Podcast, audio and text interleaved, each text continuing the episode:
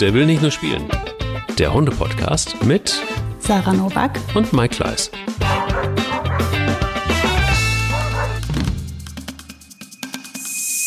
Ihr Lieben, als Sponsor unserer heutigen Episode möchten wir euch Pets Daily vorstellen. Die junge Berliner Tierfuttermarke hat es sich zur Aufgabe gemacht, Hunde- und Katzenliebhabern ein langes, gesundes und glückliches Leben mit ihren Vierbeinern zu ermöglichen. Und da jede Fellnase anders ist, das wisst ihr ja, bietet sie ein komplettes Sortiment an hochwertigen Nass-, Trocken- und Barfutter an, für jede Rasse und jeden Geschmack. Selbstverständlich ganz ohne Zucker und Getreide. Nutzt die kostenlose Futterberatung, um für euch das richtige Produkt zu finden und unterstützt mit jeder gekauften Dose das Umweltprojekt Plastic Bank. Könnt euch selbst überzeugen und vor allen Dingen sparen. Mit dem Code Hundeliebe kriegt ihr 15 Prozent bei eurer ersten Bestellung auf www.petsdaily.de. Geht einfach mal drauf. 15 Prozent auf die erste Bestellung. Ich klicke mich schon mal drauf. Liebe Sarah, liegt noch Schnee bei euch? Guten Morgen erstmal. Guten Morgen. ich habe so viele schöne Schnee. Schneebilder von dir gesehen. Ja, aber ich bin in die Eifel dafür. Also ah, ähm, ah, die Kinder oh. wollten ja vernünftig Schnee, also heißt auch Schlitten fahren, Schneemann bauen. Das ist zu keinem Zeitpunkt in Köln möglich. Oh, okay. Wenn bei uns morgens Schnee liegt, ähm, dann, dann springen wir wirklich echt in die Schnee Skianzüge rein und gehen sofort raus und da ist es schon Matsch so um 8 Uhr. Und äh, das ist für die Kinder mega frustrierend. Also eine Stunde ins Auto und in die Eifel fahren. Und äh, da findet sich immer eine schöne Wiese. Guck, siehst du, ich hatte mhm. auch, aber das ist mein Hundemoment der Woche. Ähm, ah. Deshalb ähm, werde ich den jetzt erstmal so ein bisschen auf die Seite packen. Okay. Und haben ein tolles Thema heute, das auch zu deinem Hundemoment der Woche passt. Es ist so eine runde Sache heute Morgen. Es ist echt unfassbar. ähm, und zwar haben wir das Thema, worauf achten äh, bei der Hundeadoption tatsächlich. Also ähm, wie sehen solche Verträge aus? Ähm, wie finde ich eine Organisation? Wo, wie ist die Kommunikation? Worauf muss ich achten, wenn ich mich jetzt in Corona-Zeiten äh, wirklich für einen Hund entscheide.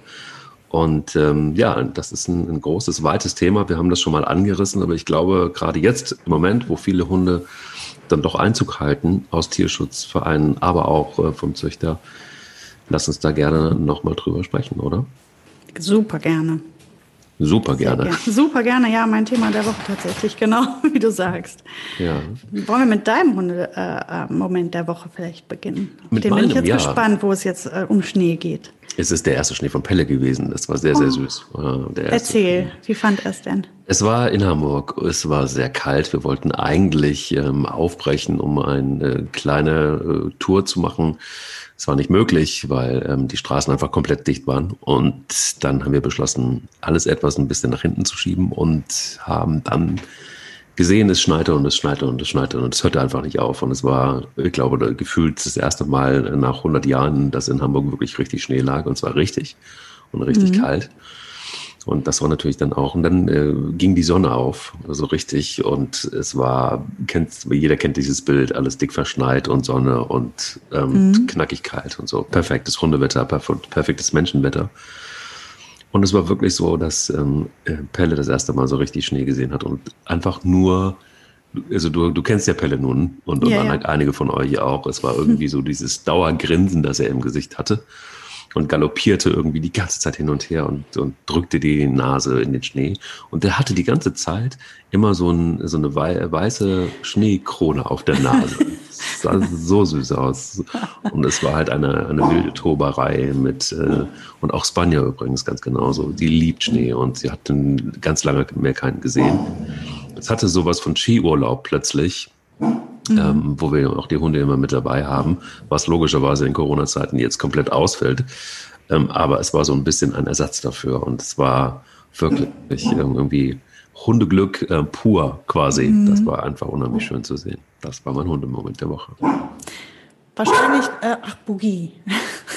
Wahrscheinlich wäre ich mitgegangen bei diesem Hundemoment der Woche, ähm, weil, wie gesagt, ich hatte dir ja auch ein Video geschickt von Troja, wie die sich da ähm, durch den Schnee reibt. Also das macht die auch tatsächlich, das zieht die durch. Wenn du da mit der drei Stunden äh, in der Eifel im tiefen Schnee unterwegs bist, die macht, äh, bist, macht die noch am Ende, vor, bevor es wieder ins Auto geht, noch einmal schnell die Gesichtsrutsche. Die Gesichtsrutsche. ja, die hat sie wirklich einfach so über die Felder gezogen. Die hat da, also es ist, ich weiß nicht, was das bei ihr auslöst, aber auf jeden Fall Glück pur, wie du sagst. Äh, Schnee macht mit Hunden Tolles, so wie mit Kindern. Voll. Und mhm. ähm, ja, aber Bogi scheint äh, noch nicht ausgelastet zu sein. Oder aber, jetzt kommt die Brücke, oder sie hat eine Vorahnung. Sie hat eine Vorahnung. Sie hat eine Vorahnung. Vermutlich. Denn es passiert Großes im Hause Noack. Das, ja. äh, so viel kann ich als kleinen Spoiler sagen. Oh, und leider habt ihr keine, wir haben jetzt immer noch keinen kein, kein Videopodcast. Nee. Aber ähm, Sarah hält sehr, sehr sagen. stolz gerade ein Blatt Papier nach oben. Darauf sehe ich Schutzvertrag steht da. Da steht. Da ist das Schutz, S. Ah, da ist das S.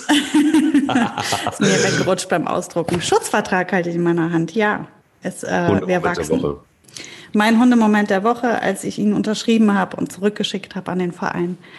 Es ging plötzlich alles sehr schnell und äh, wir begrüßen Krass. bald ein neues Familienmitglied. Ich freue hm. mich so wahnsinnig. Das kannst du dir gar nicht vorstellen. Ich Unglaublich. Bin, Erzähl mhm. alles, erzähl alles, bevor. Ich soll alles erzählen. Also ja gut, den Prozess, der begann ja dann, äh, weiß ich nicht, vor einigen Wochen, Monaten habe ich ja schon angekündigt, dass ich ja immer wieder feststelle, dass eigentlich irgendwie was fehlt ich habe halt total lang gebraucht nach Frieda. Ne? Also ich weiß, dass ich den Hund nicht ersetze, das ist mir alles bewusst, aber irgendwie war ich noch nicht bereit. Äh, ja, das, also nein, dieser Platz blieb erstmal frei und ähm, ich war noch in der Verarbeitung, war auch noch nicht offen für jemand Neues. Das klingt jetzt alles sehr dramatisch, so ist es nicht, aber dann, ähm, ja, über die, über die letzten Wochen und Monate wuchs dieser Wunsch und die Kinder haben immer wieder gesagt, ähm, wir haben ja nur einen Hund. Also die sind, waren, fanden das auch einfach zu wenig. Und dann hat Leni auch immer wieder gesagt, ach, das wäre ja so schön, wenn ich den Hund auch mal ähm, lange an die Leine nehmen könnte, weil sie dürfen Boogie zwar führen an der Leine, aber nicht ähm, ich lasse die nicht einfach irgendwie mit der rumrennen, weil ich bei Boogie immer wieder davon ausgehen muss, dass die auch schon schnell mal eine Entscheidung selber trifft und dann würde die das Kind ja einfach umreißen. Ja, und so habe ich mir irgendwann mal gedacht, naja, vielleicht muss es ja auch kein so Riesenviech sein mit so viel Energie wie Boogie. Vielleicht kann das ja auch einfach eine etwas unkompliziertere, was die körperliche ähm, Kraft angeht, unkompliziertere Persönlichkeit werden. Und dann, ja, dann habe ich immer wieder auf äh, den verschiedenen Seiten der Vereine geguckt. Ähm, ich habe ja einen Lieblingsverein, den habe ich schon, schon immer. Da schicke ich auch immer Bekannte hin, wenn da der Wunsch besteht. Und das ist ein Verein, der in Rumänien aktiv ist. Und dann habe ich irgendwann vor anderthalb Wochen oder zwei Wochen habe ich dann meine Kontaktperson dort, die ich sehr gut kenne auch. Das ist auch eine Hundetrainerin, die sich sehr gut auskennt ähm, angeschrieben und habe gesagt, so, also, wen habt ihr denn da für mich? Und dann ähm, kamen zwei Hunde in Frage und äh, das zweite Video von diesem kleinen, frechen, schwarzen Tierchen, was ähm, während des Videos zwei, dreimal anderen Hunden Bescheid gibt, ähm, habe ich gesagt, ja, die ist es. und so schnell ging das. Ja, und diese kleine schwarze Hündin ist circa, man weiß es natürlich nicht, weil aufgegriffen irgendwo auf der Straße, geschätzt acht Monate, neun Monate, also auch noch jung. Ich war ja offen, altersmäßig war ich eigentlich für alles offen. Mir war nur wichtig, dass sie nicht schon kastriert ist. Das ist sie nicht. Ähm, das heißt, ich habe die Möglichkeit, ähm, selber zu entscheiden oder in meinem Fall wird wahrscheinlich da ja nichts entschieden werden, aber ähm, auf jeden Fall kommt sie zu mir und hat alles, was sie braucht, um sich hier zu entwickeln. Und wenn sie Angst, Schwierigkeiten haben sollte, dann werden ihr die Hormone helfen dürfen. Also ein Verein, der das auch zulässt der mir da auch überhaupt nichts vorgibt, sondern Welche Verein ist es, sag es? Das, die heißen Pan e.V. Und das Pan e bedeutet e Protect Animals in Need. Und ähm, ja, die haben ihren Sitz in Köln. Ihren, das ist das, der, hier sitzen die deutschen Mitarbeiter sozusagen. Und das Shelter ist in Rumänien. Und der Ort, ich kann, ähm, wahrscheinlich spreche ich es falsch aus, aber das heißt Tulkea. Also so nennt sich das da. Und ja, und ich habe diesen Verein kenne ich ja jetzt schon einige Jahre, weil ähm, die zweite Vorsitzende ähm, damals eine meiner Studentinnen war und ähm, jetzt Hundetrainerin ist, eine super Persönlichkeit und ich weiß, dass ich da immer den richtigen Rat bekomme und die auch mit dem richtigen Auge auf die Hunde guckt. Und da fühle ich mich einfach sicher. Und ähm, ja, und deswegen habe ich das auch so abgewickelt. Und habe einen Verein, bei dem super schnelles Feedback kommt, wo ich einfach fragen kann, kann ich bitte noch ein paar Fotos haben? Und dann machen die das möglich. Tierärztliche Untersuchungen wurden gemacht. Ähm, sie scheint gesund zu sein. Und ähm, alles hat seine Richtigkeit. Wir haben unseren Schutzvertrag. Und jetzt warte ich nur noch, dass jemand ähm, den Transport anbietet. Und dann äh, hoffe ich, dass wir sie bald bei uns haben können. Wie groß wird sie? Wie heißt sie? Ähm, ja, wie heißt sie? Also äh, auf dem Schutzvertrag äh, steht schwarze Hündin. Schwarze Hündin. Na gut, immerhin. Guck mal. Ähm, ach nee, nee, Quatsch. Ähm, es wurde nachher äh, korrigiert. Ähm, Sheila in, in Rumänien haben, die geben natürlich jedem Hund einen Namen. Da heißt sie Sheila. Ähm, irgendwie ist das nicht Musik in meinen Ohren. Deswegen haben wir ähm, sind wir jetzt noch in der Findung mit den Kindern zusammen und überlegen, da ist ähm, eine lange Liste. Ich muss natürlich gucken, dass ich die Kinder ein bisschen bremse, sonst heißt sie bald Weißfleck. Das wurde jetzt, war ganz groß im Rennen, oh, weil die ist ja ganz schwarz und hat halt einen weißen Fleck auf der Brust. Okay. Und ähm, also da muss ich einwirken. Weißfleck. Weißfleck ist jetzt nicht so. Wie geht es Weißfleck eigentlich? Ja, oh Mann. Nee, ich habe ganz viele Ideen. Wir äh, schwingen immer rüber zu den lustigen Namen, dann wieder zu den ernsthaften Namen. Wir sind da noch in der Findung. Aber es ist immer schwierig, finde ich, wenn man den Hund nicht kennt. Ähm, aber uns wird schon noch was einfallen. Ihr werdet früh genug Bescheid wissen. Groß, keine Ahnung, die sieht voll klein aus. Also wenn die jetzt schon acht Monate alt ist, dann wird die nicht mehr sehr, wird die nicht riesig werden. Also wenn die mal kniehoch wird, dann wäre das schon viel. Ich denke eher kleiner. Aber habe ich dir ja schon mal gesagt, am Ende ist mir sowas ja immer ganz egal. Ähm, ich kann dir auch optisch überhaupt nicht sagen, was das, was da drin ist. Es ist einfach, einfach ein Straßenhund. Und ähm, da habe ich ja auch viel Erfahrung mit im eigenen Haushalt gehabt schon. Und wir hatten das ja jetzt dann der dritte schwarze Straßenhund für mich. Und ähm, das waren die besten Hunde. Also ich habe dann ein sehr gutes Gefühl zu und ich, mir ist das völlig egal. Ähm, wie groß die wird oder was das ist. Ja, man hat so seine, sein Beuteschema dann doch irgendwie so ein bisschen. Ja. Also, aber bei Schwarz so. wird mein, mein Herz immer weich bei den. Also, weil die sind auch einfach so super schwer zu vermitteln, die Schwarzen. Deswegen ähm, vielleicht. Also bei Nano war das de definitiv damals so, dass ich gefragt habe, wer ist schwer zu vermitteln, dann haben die mir den geschickt. Weil ähm, der ja wirklich ähm, keine Schönheit war und schwarz ist halt ähm, etwas, das macht den Leuten immer noch Angst. Die haben irgendwie mit schwarzen, also die nehmen lieber cremefarbene Hunde oder braune Hunde. Weiß ist sehr beliebt. Ähm, Schwarz macht den Leuten immer noch Probleme. Und warum? Das kann ich dir nicht sagen. Das ist wie wahrscheinlich wie mit den schwarzen Katzen. Finde ich genauso komisch. Ich empfinde das nicht. Deswegen kann ich das, ich kann gar nicht sagen, wie das entsteht, dieses Gefühl, weil ich finde die bildschön und sehr elegant, diese Farbe auch. Hm. Absolut. Also ich, ich kann das jetzt nicht. Farben sind mir auch total egal. Ich weiß nur, dass, dass es so ist und dass auch Kinder ganz anders reagieren auf, auf schwarze Hunde, mhm. auf große schwarze Hunde vor allen Dingen. Ähm, ich bin addicted bei Weiß. Ich bin, ich bin Team Weiß, glaube ich. Das äh, liegt an Bilbo. Weil mhm. Bilbo einfach auch, also ich liebe natürlich auch diese Herdenschutzhunde, vor allem diese Maramanus, einfach weil sie diese Charakterin haben oder den Charakter haben, den sie haben. Äh, könnte ich ewig zu erzählen. Auch ich bin gerade so ähm, wieder so ein bisschen gefangen, ehrlich gesagt, weil mir äh, eine Hündin angeboten wurde, eine Maremano-Hündin, eine junge, die, wenn sie bis zum 20. Februar, du kennst das, kein Zuhause gefunden hat, dass sie in die Hundehölle abgeschoben wird, wo sie nicht mehr rauskommt. Mhm. Das ist jetzt auch keine wilde Geschichte, sondern das ist tatsächlich, passt ganz gut zu unserem Thema, das ist ähm, von einer äh, ähm, Frau aus dem Tierschutz, die, mit der ich ganz, ganz lange keinen Kontakt mehr hatte, die, ähm, als ich damals diese Probleme mit Dante gab, ja. zur Stelle war und sagte, hey, wenn es gar nicht geht, dann, dann finden wir eine Pflegefamilie für ihn.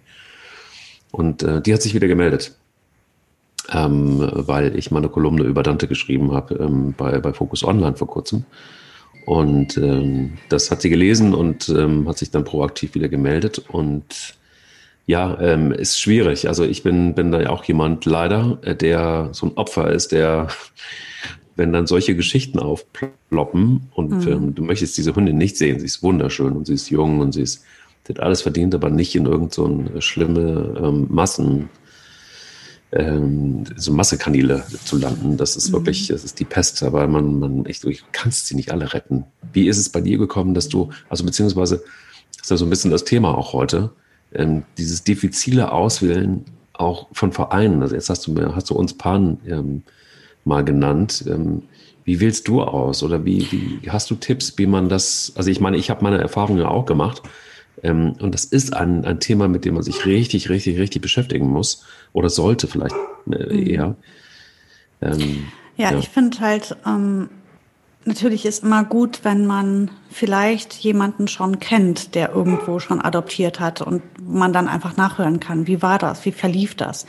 Dann wäre wichtig, ähm, dass man sich mehrere Vereine anguckt und ähm, einfach die kontaktiert, einfach anfragen, sich die Internetseite anschauen. Was schreiben die so? Wer arbeitet da? Was sind das für Leute? Ähm, wie schnell kommt das Feedback? Also, oder was für ein Feedback auch? Ich hatte zum Beispiel ähm, vor zwei Wochen eine auf einer anderen, bei einer anderen Tierschutzorganisation ähm, eine Anfrage für eine Hündin geschickt. Also ich wollte einfach nur Infos zu der Hündin haben weil die auch einfach zum Verlieben ähm, wirkte auf, auf dem äh, Video der, Inter der, auf der Internetseite.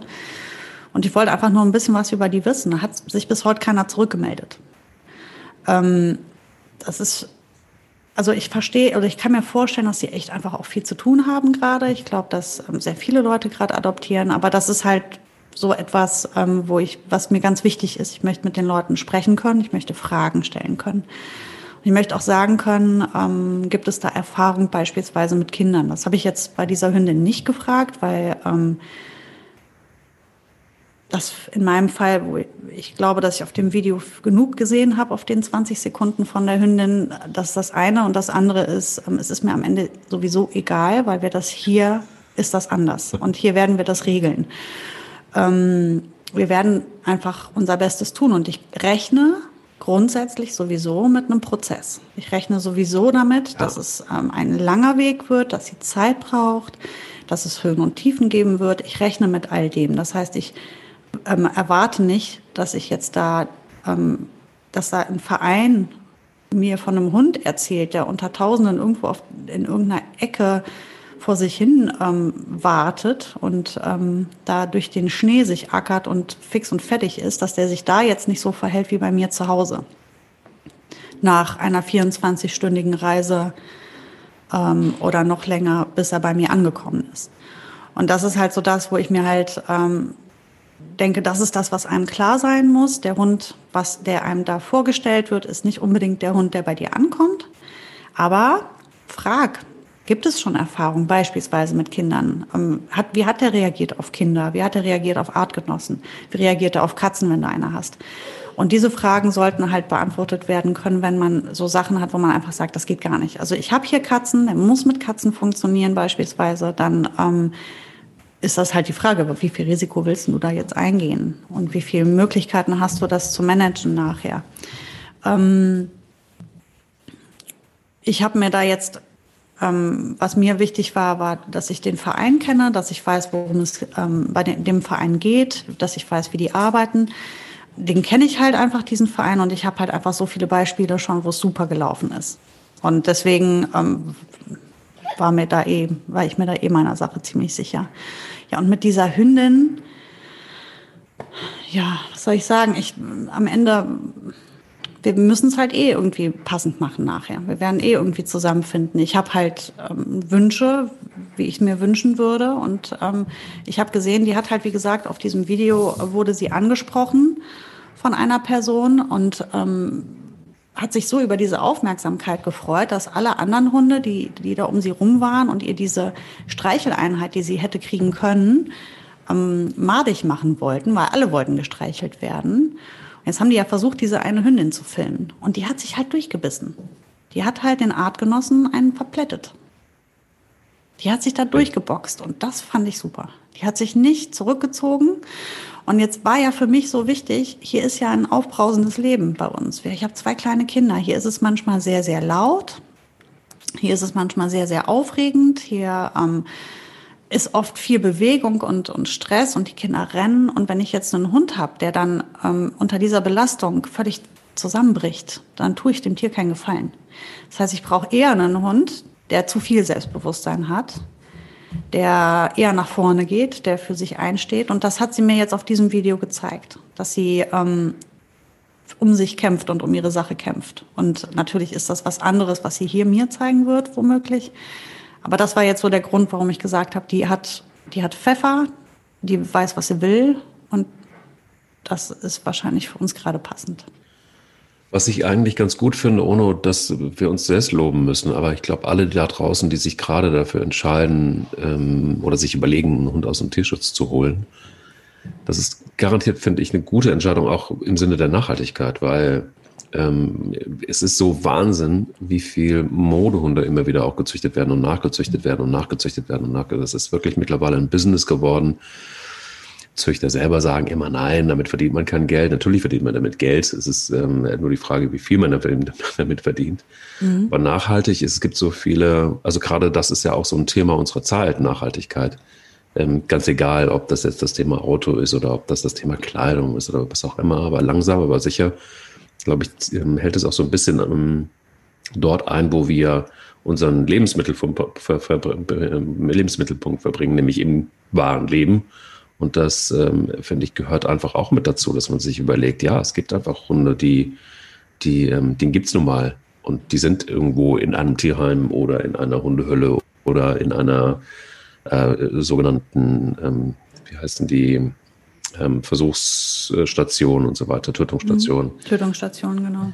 Ähm, sie da rauszuholen, ist immer eine gute, eine, eine gute Sache. Und ähm, wir hören mal ganz kurz rein ähm, im Thema Nachhaltigkeit auch im Hundefutter. Da haben wir heute einen Partner und äh, einen super interessanten Gesprächspartner bzw. Gesprächspartnerin.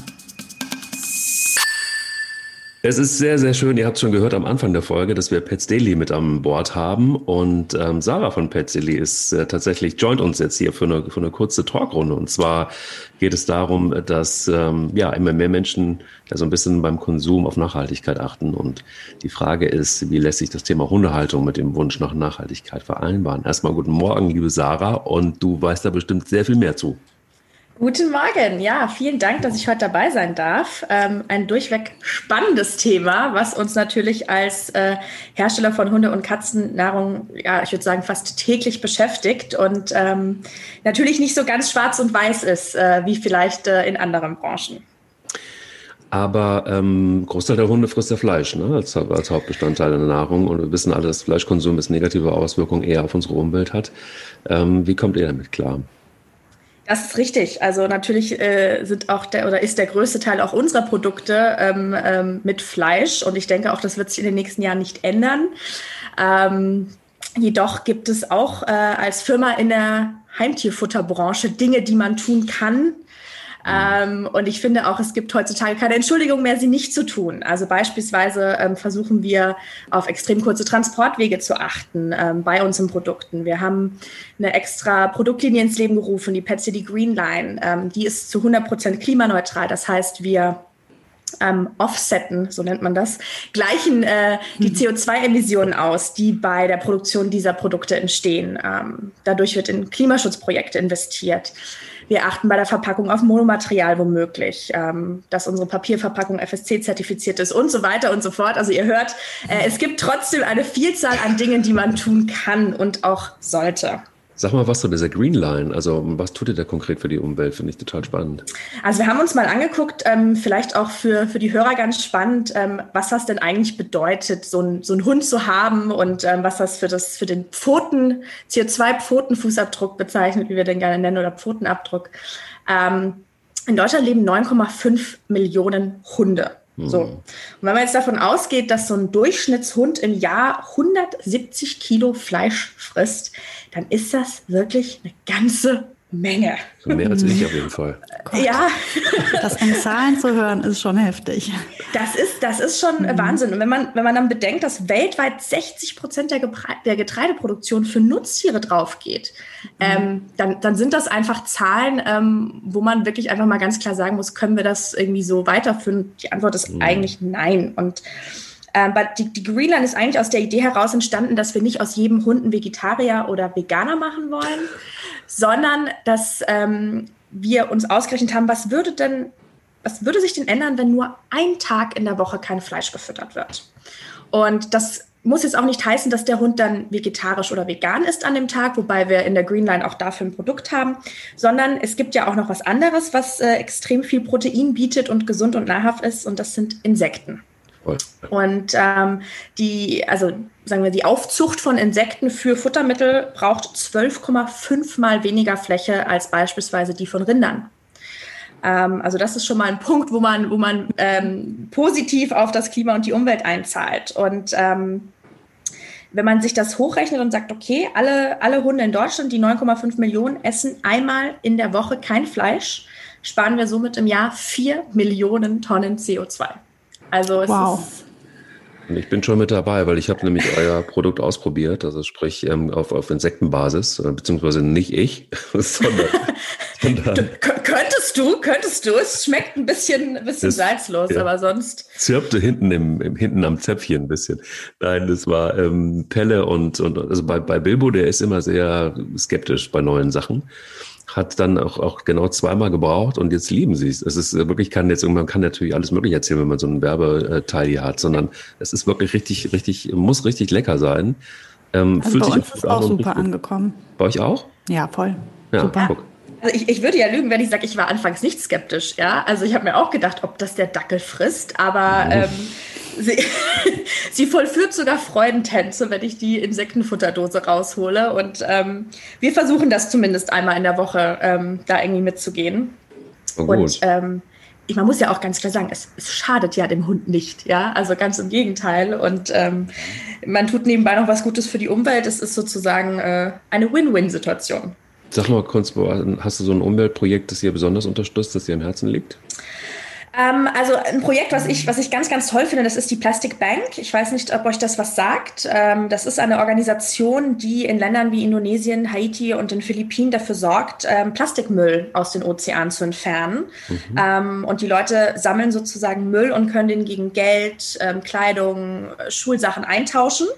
Ähm, und da ist es so, dass wir pro Tonne CO2 10 Kilo Plastikmüll aus dem Meer holen. Und das finde ich ist ein, ein richtig schönes Projekt, was gleich verschiedene Aspekte des Umweltschutzes beinhaltet. Ich glaube, wir machen das einfach an dieser Stelle nochmal, weil es so schön ist und weil es vor allen Dingen ähm, richtig, richtig ähm, gute Sachen sind. Pets Daily hat heute beschlossen, euch einen Rabattcode zu geben. Sarah, welcher ist das? Hundeliebe. Hundeliebe. Ach so, ja. Also jetzt Sarah und Sarah, ne? Das, das war jetzt schwierig. Voll in die Falle gelaufen, aber ganz gut. Aber Hundeliebe könnt ihr euch merken, geht einfach auf www.petsdaily.de und äh, dann habt ihr die 15 Prozent auf euren ersten Einkauf. Sarah, lieben, lieben Dank fürs Aufklären und ähm, geht ja dann doch irgendwie Hunde, Nahrung und Nachhaltigkeit. Würde mhm. ich gerne viel, viel mehr ähm, drüber hören. Ihr seid noch ein bisschen Partner bei uns, vielleicht hören wir uns wieder. Danke dir erstmal soweit. Würde mich freuen. Danke euch. Ciao. Tschüss. Ja, spannendes Thema Nachhaltigkeit. Ähm, können wir nächste Woche gerne nochmal weiter drüber sprechen. Sarah, ist ja auch was, was dich umtreibt. Ähm, sag mal aber, ganz kurz noch, wenn wir da nochmal drüber nachdenken, bei der Auswahl der Vereine. Ich fand das unheimlich schwer. Also ich weiß, dass um es nachhaltig überhaupt hinzukriegen und witzigerweise habe ich jetzt mittlerweile meine Tiere oder meine Hunde viel mehr. Ich habe keine anderen Tiere. Ähm, außer einem Hamster. Nein, habe ich nicht. ähm, habe ich alle von, von äh, wirklich zwei Vereinen eigentlich. Mhm. Das ist ähm, einmal Adoptiere, da kam ähm, Dante her, und ähm, Pro Canalba. Und diese beiden Vereine fand ich eigentlich deshalb gut nach einer etwas längeren Recherche, weil sie etwas ähnlich gemacht haben, wie du es gerade eben skizziert hast, nämlich auch Videos verschickt haben. Also bei Pelle zum Beispiel war es so, dass ich ihn äh, einigermaßen gut kannte, weil es nicht nur ein 20-Sekunden-Video war, sondern auch länger, durchaus. Mhm. Ähm, er ist in der Tat ein ganz anderer Hund als auf den Videos. Ja, wie ich eben sagte. Also er entwickelt sich ja auch irgendwie immer noch und auf dem Video war überhaupt nicht zu sehen, dass er doch eher unterwürfig ist und doch eher sehr, sehr, sehr unsicher ist. Das wirkte so gar nicht auf dem Video. Ähm, dennoch finde ich, kriegt man aber ja einen guten Eindruck, wenn man so ein bisschen auch lesen kann, wie ist so ein Hund grundsätzlich, ist er freundlich, ist er aufgeweckt, ist er aufgeschlossen erstmal grundsätzlich und alles das war er natürlich. Also Videos sind eine gute Sache. Und was ich bei beiden Vereinen auch sehr angenehm finde, ist, dass sie immer, immer, immer pro Hund und pro Mensch sind. Genau. Also nie einfach diese militanten Tierschützer, die dann Regeln aufstellen. Ich weiß nicht, wie dein Schutzvertrag aussieht, aber meine sind immer sehr übersichtlich gewesen. Und das macht für mich übrigens auch einen guten Schutzvertrag aus. Eigentlich muss eine Seite reichen. Wenn ich schon anfangen muss mit, ähm, keine Ahnung, äh, sch schlimmer als bei einem Bankkredit, ja, wenn ihr da drei oder vier Seiten habt, wäre ich da immer vorsichtig, weil das auch oftmals echt nur nur Scherereien gibt. Das hatte ich auch, habe dann übrigens auch oft, habe dann, äh, ich glaube in zwei Fällen auch wirklich das Ganze abgeblasen, weil es irgendwie auch leid war. Ähm, weiß nicht, wie es bei dir ist mit, mit, mit dem ganzen Regelwerk und gab es oder gibt es da eine Vorkontrolle? Jetzt in deinem Fall? Genau, in meinem Fall gibt es jetzt keine Vorkontrolle, weil ich ja bekannt bin dem Verein, also beziehungsweise der ähm, Person, mit der ich da im Gespräch war, bin ich ja bekannt. Die weiß über meine Lebenssituation, aber die wird natürlich trotzdem auch in dem Schutzvertrag abgefragt. Also ich finde, da sind ein paar wirklich sinnvolle Fragen dabei. Nämlich zum Beispiel auch, also ne, das war in dem ähm, in dem Anfragebogen, ne? also in dem Bogen, wo ich einfach gefragt habe, kann ich das Tier denn bei euch adoptieren? Da musste ich halt aber auch so Sachen ankreuzen, wie sind alle Familienmitglieder einverstanden? Natürlich wird da jeder Ja ankreuzen, der den Hund will, aber vielleicht bringt das auch den einen oder anderen mal auf die Idee nachzudenken, warum das da steht. Wie wichtig das also ist.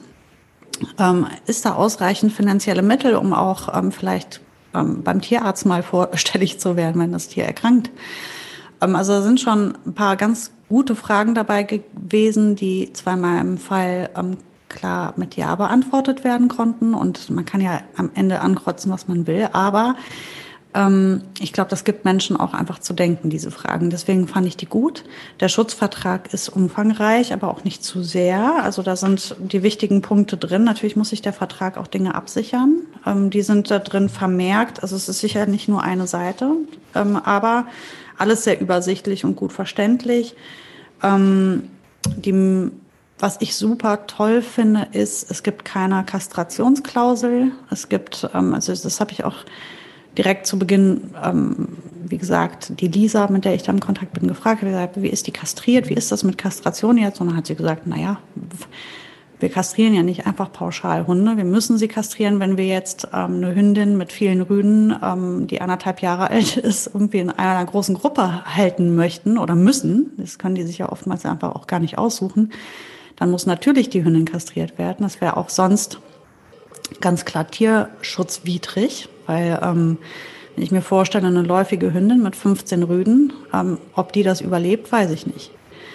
Das heißt, das ist natürlich klar, dass die Hündin kastriert werden muss. Aber jetzt im Fall dieser einen Hündin, über die wir sprechen, die noch sehr jung ist, die gerade von der Straße aufgegriffen wurde, die wurde sofort vermittelt, jetzt an mich in dem Fall, und wird gar nicht jetzt, äh, hieß es jetzt nicht, so wie ähm, oft in den Vereinen, ja, muss jetzt noch kastriert werden und dann kann die kommen. Oder aber, die kann jetzt kommen, aber ihr müsst sie in dem, im nächsten Jahr kastrieren lassen. Das ist nicht der Fall, sondern da wird einfach gesagt, wir reden darüber. Es ist ganz, uns ganz wichtig, dass der Hund nicht äh, sich unkontrolliert vermehrt, sonst ist unsere Arbeit ja hinfällig. Ähm, aber die muss absolut nicht kastriert werden. Das fand ich super. Das ist ähm, das finde ich, macht einfach auch einen guten Verein aus und das zeigt auch, dass der pro Tier ist, der Verein. Das sind also keine, ähm, hier muss jeder wegkastriert werden, so gar nicht. Das fand ich super und ähm, was ich auch super finde, ist, dass ich ähm, habe jetzt Kontakt zu drei Personen gehabt und alle drei waren super nett, hilfsbereit, haben meine Fragen immer beantwortet und ähm, sind auf meine Wünsche eingegangen. Als ich dann gefragt habe, kann ich vielleicht noch mal ein paar Fotos von dem Gesicht des Hundes haben, weil ich das nicht sehen konnte, ähm, hatte ich die ein paar Stunden später, dann haben die die äh, Kontaktpersonen in Rumänien ähm, kontaktiert, haben gesagt, kannst du die bitte nochmal fotografieren? Und dann bekam ich die Fotos auch, wo ich einfach mal das Gesicht sehen konnte. Auf dem Video war das schwer zu erkennen, in dem Wusel an den ganzen Hunden, die da sind. Ja, und das ist halt auch ein Verein, glaube ich, der schützenswert ist, weil das ist kein riesengroßer Verein. Das ist nicht einer, der mehrere hundert äh, Hunde jeden Monat äh, raushaut, sondern die machen das in einem sehr gesunden Rahmen, wie ich finde. Ähm, ich habe mir jetzt, mir blutete diese Woche die Seele, weil womöglich das Shelter dort ähm, bald ja, geschlossen werden muss, weil drumherum gebaut wird und die müssen ja diese Distanz zu den Büro- und Wohngebäuden halten mit ihrem Shelter. Und wenn da was nebengebaut wird, dann müssen die natürlich weichen. Mhm. Und jetzt finden die kein Grundstück in Rumänien, ähm, auf, auf das sie zurückgreifen können. Also hier an dieser Stelle sollte da jemand äh, gute Kontakte nach Rumänien haben und eine Idee haben, wie wir da helfen können, ähm, fände ich das super, wenn sich da mal jemand melden würde. Ich habe direkt gefragt, was kann ich tun? Und dann haben die gesagt, naja, was willst du machen? Kennst du jemanden? nee, kenne ich nicht. Und da sitzen halt Hunde, die kann man nicht vermitteln, weil die sind so ängstlich. Die haben so abgeschlossen, die sind noch nicht so weit. Und ähm, was ist mit denen dann? Ist übrigens öfter das Problem, dass es gerade in so Ländern, Rumänien, übrigens aber auch in Teilen von Italien und Griechenland immer wieder die Probleme gibt, dass die Tierheime ähm, ja die, die, die Grundstücke nur gepachtet haben. Und äh, wenn die Pacht ausläuft, dann ist immer die Frage, wird es verlängert, wird es nicht verlängert. Manchmal müssen die umziehen, was natürlich mit einem Wahnsinnsaufwand verbunden ist. Mhm. Und ich glaube, eine gute Idee ist auf jeden Fall, ähm, das hast du gerade eben angesprochen, dass es nicht so wahnsinnig viele Hunde sind, die da in der Vermittlung sind. Das macht das Ganze etwas überschaubarer. Ähm, das ist bei meinem Verein etwas anders. Die haben sehr, sehr viele Hunde. Die haben sich aber unheimlich gut organisiert. Also das heißt, die haben zum Beispiel bei dem äh, einen Verein, bei Pocan Alba, haben sie auch ähm, so eine Institution, nennt sich der sichere Hafen. Das heißt also, in Italien sind, da ist dann quasi so ein Areal, wo die Hunde dann erstmal zwischengeparkt äh, werden, damit sie einfach erstmal aus diesen schlimmen Situationen raus sind. Und da werden sie dann auch letztendlich sozialisiert. Da sind sie in großen Rudeln zusammen. Da sind sie, ähm, merkst du auch, da wird mit ihnen auch gearbeitet. Das ist auch so, dass sie in vor Ort, und das finde ich total wertvoll, dass es da Mitarbeiterinnen und Mitarbeiter gibt, die ähm, mit den Hunden schon mal so ein paar Sachen einfach machen auch, ähm, die, sind, die, kriegst, die kriegst du natürlich nicht fertig erzogen, aber dass sie trotzdem einfach auch so ein paar Grundsachen schon mal können, dass sie an Menschen gewöhnt sind, an Hunde gewöhnt sind. Ähm, die Pflegerinnen und Pfleger können dir auch, weil sie eben mit denen einfach auch schon Kontakt haben mit den Hunden, viel, viel mehr über die Hunde selber sagen. Mhm. Und wenn du Rückfragen hast, dann fragen die auch nochmal aus Deutschland zurück in Italien nach, was ist eigentlich im Moment aktueller Stand oder, oder, oder. Mhm. ja, so läuft das da bei uns auch. Also das heißt, ich habe irgendwie so das Gefühl, dass, dass gute Tierschutzorganisationen organisieren sich tatsächlich mittlerweile. Das sind nicht mhm. einfach nur Freaks, die helfen wollen, sondern die organisieren sich, die haben Überblick, die ähm, können dir auch immer wieder zwischendrin einen Rat geben. Und was ich schön finde ist, und das passt so ein bisschen auch zu unserem Motto, der will nicht nur spielen, nämlich nicht belehrend zu sein, sondern beratend zu sein. Also das äh, finde ich bei beiden Vereinen total cool, dass sie mh, mm, schon nochmal nachfragen und sagen, hm, bist du sicher? Also ich weiß zum Beispiel, dass Bekannte von mir, die haben, wollen jetzt ihren ersten Hund unbedingt. Und haben mich gefragt und dann habe ich den Verein empfohlen. Dann haben sie sich einen, mehrere Hunde dann so ausgeguckt und ausgerechnet jetzt ein Maromano. Ein Maromano mit, mit einem Jahr oder so. Jetzt ist es aber ein spezieller Maromano scheinbar und ich habe dann auch mit ähm, der Leiterin des, des Vereins so ein bisschen diskutiert und auch so ein bisschen mich unterhalten. So ist das wirklich cool, so als allerersten Hund mit Kindern, Maromano direkt. Ähm, und es ist aber auch, man kann ja nicht sagen, es ist jetzt diese Rasse und deshalb funktioniert das nicht. Du musst dir auch den Hund angucken. Und dann ging eben genau dieser Prozess los, dass man sich den Hund angeguckt hat, dass man gesagt hat, was ist das eigentlich für ein Kerl? Wie ist er so drauf? Wie ist die Familie so drauf? Welche Begebenheiten sind da? Jetzt bin ich noch in der Nähe, der dann im Zweifel vielleicht einfach auch nochmal zur Seite stehen könnte. So, ne? Also haben wir dann verschiedene Parameter entwickelt damit das hoffentlich gut geht. Also das ist natürlich nie eine Garantie. Vom Gefühl her denke ich, ähm, das wird gut gehen, weil, das, weil, weil die Parameter einfach gut zusammenpassen. Aber genau in diese Diskussion erstmal zu kommen, sich darüber zu unterhalten und auszutauschen, um eigentlich alles zu erreichen, nämlich am Ende des Tages das Beste für den Hund, wenn es ja. also aus diesen sperrigen Verhältnissen, die man hat, ja, da sitzt ein Hund in Italien, eine Familie ganz woanders, der Verein in Deutschland, dann in Italien haben sie wahrscheinlich ihre eigene Meinung. Also du musst das ja irgendwie alles zusammenlöten. Das hat was mit Kommunikation zu tun und immer eben vor dem Hintergrund, dass der Hund im Fokus steht. Und aber auch nicht übertrieben, also du musst ihn ja auch nicht in Watte packen sondern setzt ihn ruhig mal einfach auch in einer guten Situation aus, wenn das Setting gut ist. Mhm. Aber ja, ja, aber das finde ich macht zum Beispiel auch einen guten Verein aus, dass sie in Dialog mit dir gehen. Was ich aber noch sagen muss, jetzt zu dem, was du vor, vorher gesagt hast, mit dem, dass die teilweise schon mit den Hunden ein bisschen arbeiten. Ich glaube, ähm, das hängt vielleicht von ein bisschen von der Jahreszeit oder von der Phase ab, wann man da in Kontakt tritt. Also dass diese Erwartung nicht immer erfüllt werden kann. Beispielsweise jetzt äh, in dem Verein in, in Rumänien liegt Meter hoch der Schnee. Ähm, die sind den ganzen Tag beschäftigt, den da wegzuschippen. die Hunde warm zu halten, denen genug Futter dahin zu stellen, an die ganzen Hunde überhaupt ranzukommen. Teilweise betreuen die ja auch Hunde, die nicht mit auf ihrem Gelände sind, sondern eingesperrt auf irgendeinem Fabrikgelände vor sich her vegetieren und dann schleppen die da die Futtersäcke hin und verarzen da die Hunde, an die sie gar nicht rankommen, die sonst aber wahrscheinlich einfach verenden würden dort.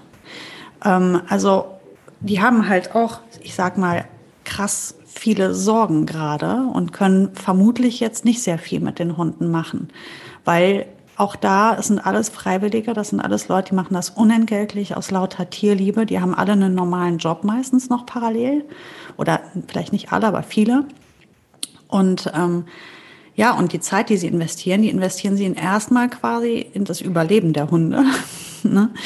Und ähm, wenn man sich jetzt die Internetseite anschaut von Paran, sieht man ähm, meterhohe Berge an Schnee aus dem Januar. Und da hätten, hätte sich keiner, hätte keiner die Zeit gehabt, jetzt noch zu sagen, jetzt mache ich was mit den Hunden.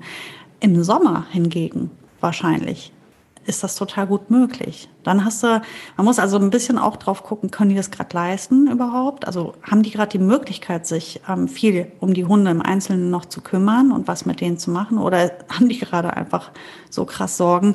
Oder halt in Italien haben die ja auch manchmal monatelang kämpfen die nur gegen Wasser und sind nur noch am, am Wasser schippen, damit die Hunde trocken liegen können auf Paletten und bauen immer wieder alles neu, weil alles ständig vom Wasser kaputt gemacht wird. Das ist ja auch so ein Problem, glaube ich, in Italien besonders, ne? wenn die da in, in diesen hügeligeren Regionen Total. sind.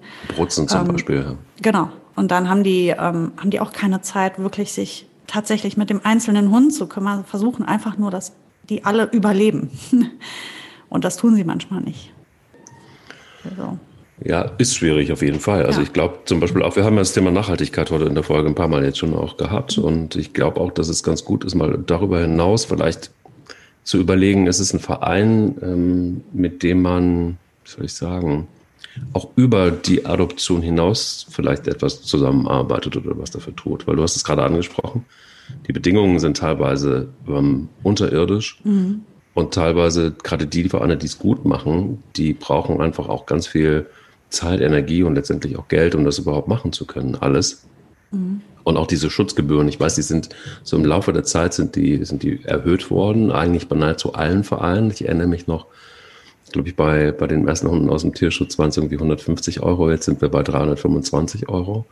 Und auch diese 325 Euro finde ich tatsächlich irgendwie relativ ähm, total human, ja, weil ihr müsst euch vorstellen, die Hunde sind geimpft, die Hunde müssen mit einem Transport hierher, ähm, und, und, und. Also da, da entstehen einfach auch tierische Kosten. Also ich finde die zu niedrig, bin ich ehrlich Du findest darf. sie zu niedrig? Ich sogar. finde sie wirklich zu niedrig. Ähm, du wirst kaum einen Rassehund für dieses Geld kriegen. Ich weiß nicht, warum ein Hund aus dem Tierschutz weniger kosten sollte als ein Hund vom Züchter. Das leuchtet mir nicht ein. Die Arbeit, die da investiert wird in das Tier, ist keine andere. Im Gegenteil, die haben wirklich ähm, Arbeit reingesteckt, auch unentgeltlich. Da verdient sich keiner eine goldene Nase. Aber einfach mal den Hunden einen vernünftigen Zwinger zu bauen, ein Dach über den Kopf, eine trockene Ecke, also dafür brauchen die einfach Geld. Ich wäre durchaus bereit gewesen, sehr viel mehr zu zahlen. Wo ist dann die Staatsgrenze oder wer die? Ich weiß nicht, wo bei mir die Grenze ist. Ich bin naja, aber was wird es anders? Ah, vielleicht schlechte Frage bei dir, weil, weil, weil stimmt, du wärst wahrscheinlich zu, zu sehr viel mehr. das ist bei mir, ich würde wahrscheinlich äh, ähm, ja, aber ich glaube, ähm, es sollte ein gutes Mittelmaß sein, wo auch ein ähm, Labrador für gekriegt wird oder ein, äh, ne, also wo du beim Züchter, ein, ein, Hund vom Züchter kostet zwischen 600 und 1000 Euro. Mindestens. Mindestens. Ich sag jetzt mal so im Schnitt. Und ähm, warum soll ein Hund aus dem Tierschutz weniger kosten? Und das ist, ähm, damit decken die ja gerade mal die Kosten ab, die sie mit diesem einen Hund hatten. Hm über, wirklich gerade mal, da ist das Futter wahrscheinlich noch nicht reingerechnet, je nachdem, wie lange der da gesessen hat. Da ist gerade mal so die Tierarztuntersuchung drin, das Chippen, der EU-Ausweis und dann kommt der Transport, der je nachdem auch echt einfach teuer ist. Ja. Und ähm, also ich, ich finde das persönlich sehr günstig und ähm, nicht angemessen. Also ich würde, also man kann natürlich, es steht ja jedem frei zu sagen, ich zahle die 350 Euro Schutzgebühr und dann lege ich nochmal 300 drauf und spende die. Ähm, es steht jedem frei zu sagen, zu meinem Geburtstag ähm, werde ich meinem gesamten Familien- und Freundeskreis sagen, eure Blumen ähm, die ihr jetzt der Natur weggeschnitten habt, lasst mal stecken. Die lassen wir für die Bienen da und das Geld ähm, spendet ihr in meinem Namen an meinen Herzverein äh, oder an meine Organisation, die mir wichtig ist. Ähm, ich kenne inzwischen eine Menge Familien, die Weihnachten sich das schenkt, diese 20-Euro-Geschenke zu machen, die einfach nur diesen maßlosen Konsum in der Welt fördern, sondern einfach zu sagen, wir sammeln das Geld und spenden und überlegen uns jedes Jahr einen Verein oder eine Organisation, wo wir das Geld hinspenden. Ich finde das ehrlich gesagt im Gedanken von Weihnachten auch sehr viel schöner. Ähm, das sind Dinge, die kann man machen oder aber man jeder für sich entscheidet einfach, ja, 350 Euro, alles klar, das muss ich zahlen. Und jetzt kommen nochmal 350 oder 500 Euro drauf, ähm, auch wenn ich die nicht locker sitzen habe. Aber einfach fürs gute Gefühl, ähm, dann angemessenes äh, Geld hingezahlt zu haben auch. Also ich finde, das kann man schon machen. Ich finde tatsächlich auch, dass man auch darüber hinaus äh, sich vielleicht einen Verein sucht, mit dem man auch ja, über die Hundeadoption hinaus zusammenarbeitet, sie unterstützt zum Beispiel. Mhm. Man kann aber auch, das habe ich eine Zeit lang jetzt auch gemacht, ähm, werde ich auch wieder tun, tatsächlich auch so Vorkontrollen machen. Manchmal brauchen die einfach Leute, die, mhm. auf die sie sich verlassen können, die dann irgendwie einfach mal gucken, wo soll der Hund eigentlich hin. Mhm. Ähm, auch da kann man total gut unterstützen. Und ich finde, das ist auch irgendwie was Schönes, wenn man ja, wenn man auch irgendwie mal Fragen hat zwischendurch, dass man so einfach auch nach wie vor in Kontakt ist mit denen. Ähm, Finde ich keine, keine, keine schlechte Sache. Es sei denn, ja, man, man kommt da nicht klar oder so, aber habe ich es bisher nur ein, zwei Mal erlebt und das war dann halt einfach auch, glaube ich, manchmal ist es dann auch eine Frage von, von Chemie. Und manchmal, glaube ich, muss man einfach auf Bauchgefühl hören. Das ist zumindest meine Erfahrung. Weiß nicht, wie es dir so geht. Gerade bei Vereinen, ähm, ja, also Klar. was willst du da machen? Du sitzt ja da nicht mittendrin, sondern du musst halt irgendwie dann gucken, fühlt sich das gut an oder fühlt sich nicht gut an. So einfach ist es manchmal. Das hat viel mit Vertrauen zu tun. Und ähm, was ich noch zu bedenken geben möchte, ist, ähm, wenn du verreist, egal wohin, aber gerade wenn du jetzt nach Spanien, Italien oder auch ähm, in die äh, osteuropäischen Länder reist, immer zu überlegen, ob du nicht jemanden mit zurücknehmen möchtest. Auch bei Autofahrten ähm, bietet sich das an, jemanden mit zurückzunehmen. Ähm, was ich im Übrigen, das habe ich eben vergessen zu sagen, aber das wollte ich jetzt gerade nochmal ähm, nach tragen, was ich auch super gut gefunden habe. Die haben so eine Art äh, Denk dran, wenn der Hund bei dir ankommt, Liste, ankommt, Liste mir geschickt. Denk dran, dass du den nicht sofort wäschst, obwohl der stinkt wie Hölle. Das stresst den. Lass ihn mal in Ruhe ankommen. Denk dran, dass du ihn doppelt sichern solltest erstmal. Du kennst ihn noch nicht. Du weißt nicht, wie er reagiert auf die Umweltreize. Weißt du, wie doppelt sichern geht? Wurdest du darüber informiert? Ähm, diese Fragen wurden auch gestellt. Habe ich eben vergessen zu sagen. Und die finde ich auch super super wichtig, super wichtig zum Schutz des Tieres, was da kommt. Und da kannst du dann natürlich auch drauf eingehen und einfach sagen, nee, ich weiß es eigentlich nicht. Kannst du mir da mal was drüber erzählen? Und ähm, also, dass die sich über die Vermittlung hinaus darum bemühen, zu wissen, bist, hast du ein bisschen Erfahrung, weißt du, worum es geht, weißt du, was da auf dich zukommt, weißt du, wer da kommt. Und das ist ähm, ganz wichtig bei der Auslandsadoption, weil du kennst den Hund nicht, der da kommt, in aller Regel nicht, außer der ist hier auf Pflegestelle, das gibt's ja auch, das ist ja natürlich dann Glück, aber jetzt in meinem Fall beispielsweise ist das halt, da kommt jetzt ein Riesenüberraschungspaket, keine Ahnung, wer das ist.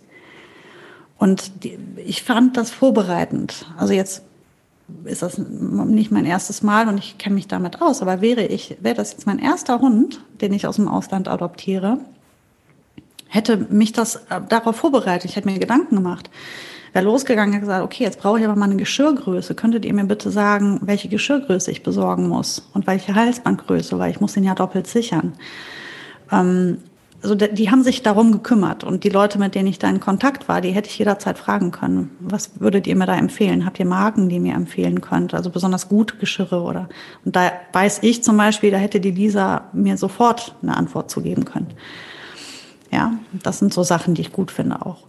Finde ich aber auch total wertvoll. Also das ist ja auch immer so was, wo, wo ich schier sprachlos bin, dass da manchmal gar nicht so richtig drauf geachtet wird mhm. oder dass es auch ignoriert wird. Also ich kenne leider, und das ist dann irgendwie so auch die Tragik, lange Zeit habe ich auch so gedacht, so, ja, okay, doppelt sichern ist für mich jetzt irgendwie total normal, gerade am Anfang. Super, warum machen es Menschen nicht? Oder warum achten sie da nicht total penibel drauf, gerade am Anfang? Also die ersten Wochen und Monate sind da ja total entscheidend. Und ähm, ja, manchmal ist es dann auch so, dass, dass ich dann auch da sprachlos bin, weil es auch Menschen manchmal dann auch blöd erwischt, die schon lange Hunde haben, die es dann irgendwie vernachlässigt haben. Ich weiß noch, dass ein Bekannter von mir, das ist total traurig gewesen, der hatte dann auch ähm, über meinen äh, Verein einen, einen, Hund adoptiert und der ist ihm einmal aus dem Auto rausgesprungen, aber nicht doppelt gesichert und mhm. ähm, ist erstmal abgehauen, kam dann Gott sei Dank aber wieder. Also hat ihn dann irgendwie wieder eingefangen bekommen. Beim zweiten Mal war der Hund aber weg, weil er nicht doppelt gesichert war, hat sich, hat sich rausgerissen aus seiner Leine. Und der Hund war dann Wochen und Monate verschwunden und irgendwann gab es die Nachricht der Polizei, dass der Hund eben gefunden worden ist, äh, leider auf einer Bahn, auf einem, auf einem Bahngleis. So, nachdem er dann wirklich wohl wirklich sehr lange unterwegs gewesen mhm. war. Ja, und das sind dann so Sachen, wo ich denke, so Leute, das kann man dann einfach vermeiden. Also es gibt so, so einfache Dinge, die man tun kann, um, man muss einen Hund nicht in Watte packen, aber zumindest mal so die grundsätzlichen Dinge wären schon ganz cool, wenn man sie beachtet. Ja, ich, ich glaube auch, man sollte halt auch an alle Eventualitäten denken, die weil es ist so ein bisschen wie mit Silvester, wenn die Leute denken, ach, das wird schon. Und dann nehmen die ihren super stabilen Hund mit raus und dann passiert doch etwas Unvorhergesehenes. Und das ist ja nun mal sehr wahrscheinlich gerade an Silvester. Und dann ist es doch passiert und der Hund ist doch weg oder doch tot. Hm. Oder hat für immer einen Schaden. Ähm, also sich nicht immer so auf das Glück zu verlassen. Also wir hatten, ich habe einen Fall in der Hundeschule mal gehabt, ähm, da sehe ich jetzt die Schuld nicht bei den Hundehaltern. Ähm, das war in erster Linie wirklich Pech, aber das zeigt ganz gut, wie, was so eine Eventualität ist. Die Hündin, auch aus dem Tierschutz, eine sehr schreckhafte, ängstliche, zurückhaltende Hündin, war immer super gesichert, hatte einen sauberen Rückruf dann irgendwann. Aber natürlich grundsätzlich dieses ängstliche zurück, also es bleibt ja. Die war ja auch schon anderthalb oder so, wie die bei denen ankam. Da war, das saß schon ganz schön tief. Also schnell ist das ja dann auch nicht gelöst. Aber so im Alltag keine Probleme mehr. Und dann sind die in den Park gegangen mit der Hündin und ähm, dort hat ein Junge einen Drachen steigen lassen. Und dieser Drachen ist abgestürzt und einfach auf den Boden runtergeknallt, unmittelbar neben dieser Hündin. Wer rechnet denn damit? Das ist ja, da denkt doch keiner dran. So, die hat sich so erschrocken die ist einfach nur losgerannt. Die hat den Tunnelblick angemacht. Die hat nichts mehr gehört und gesehen. Die hat um, ist um ihr Leben gerannt auf die Amsterdamer Straße in Köln. Und das war es gewesen. Und das ist sowas, es wäre insofern vermeidbar gewesen, hätte sie eine Schlepp dran gehabt oder so. Dann hätten die noch mal drauf treten können vielleicht. Oder sie irgendwie, ne? Auf der anderen Seite, was ich damit sagen will, solche Dinge, mit sowas muss man rechnen. Mit solchen blöden, dummen Zufällen muss man dann auch rechnen. Und gerade wenn der Hund gerade angekommen ist, ist er noch so unsicher und du kannst ihn so schlecht einschätzen und du weißt halt nicht, wie der in so Situationen reagiert. Rennt er zu dir, rennt er weg? Wie weit rennt er? Rennt er, rennt er, rennt er, rennt er? Oder rennt er mal 100 Meter und bleibt stehen, guckt sich mal um und ist dann wieder ansprechbar? Das weißt du alles nicht. Und deswegen ist das so wichtig, diese Hunde einfach in der ersten Phase, diese, und die kann sehr lange sein, die erste Phase kann auch mal zwei Jahre dauern, ähm, einfach kennenzulernen in allen Lebenslagen und die gemeinsam zu meistern, bevor man sich seiner Sache sicher ist. Deshalb wünsche ich dir ähm, bald, sehr bald mit Weißfleck ganz viel. Nein, auf keinen Fall Weißfleck. Das werde ich mir behalten. Weißfleck ist gesetzt jetzt auf jeden Fall. Nein, auf gar keinen Fall. Never. ich fand Frau Doktor toll. Aber das ist so doof zu rufen. Ich fände das aber so witzig, wenn man die Frau Doktor nennt, oder? Frau Doktor ist äh, sehr gut. Ich weiß, die, die, Katze meiner, meiner, meiner Tante hieß Dienstag, fand ich sehr, weil sie an einem Dienstag cool. kam. Hey, fand auch gut. Ja, aber das sind so Dinger, die rufst du nachher nicht gut. Also ich werde es nicht nehmen. Aber Dienstag. das kann. nee, das muss irgendwie knackiger sein. Mal gucken. Wo meine Schwiegermutter hatte für, für Pelle eigentlich, weil er zwei weiße, weiße Pfötchen hat vorne, mhm. hatte sie Socke. Ja, das ist cool. Das finde ich cool. Socke ja, auch ganz ich auch sehr cool. Also, ich meine, äh, welcher Name ja auch einfach Bombe ist, ist Bilbo.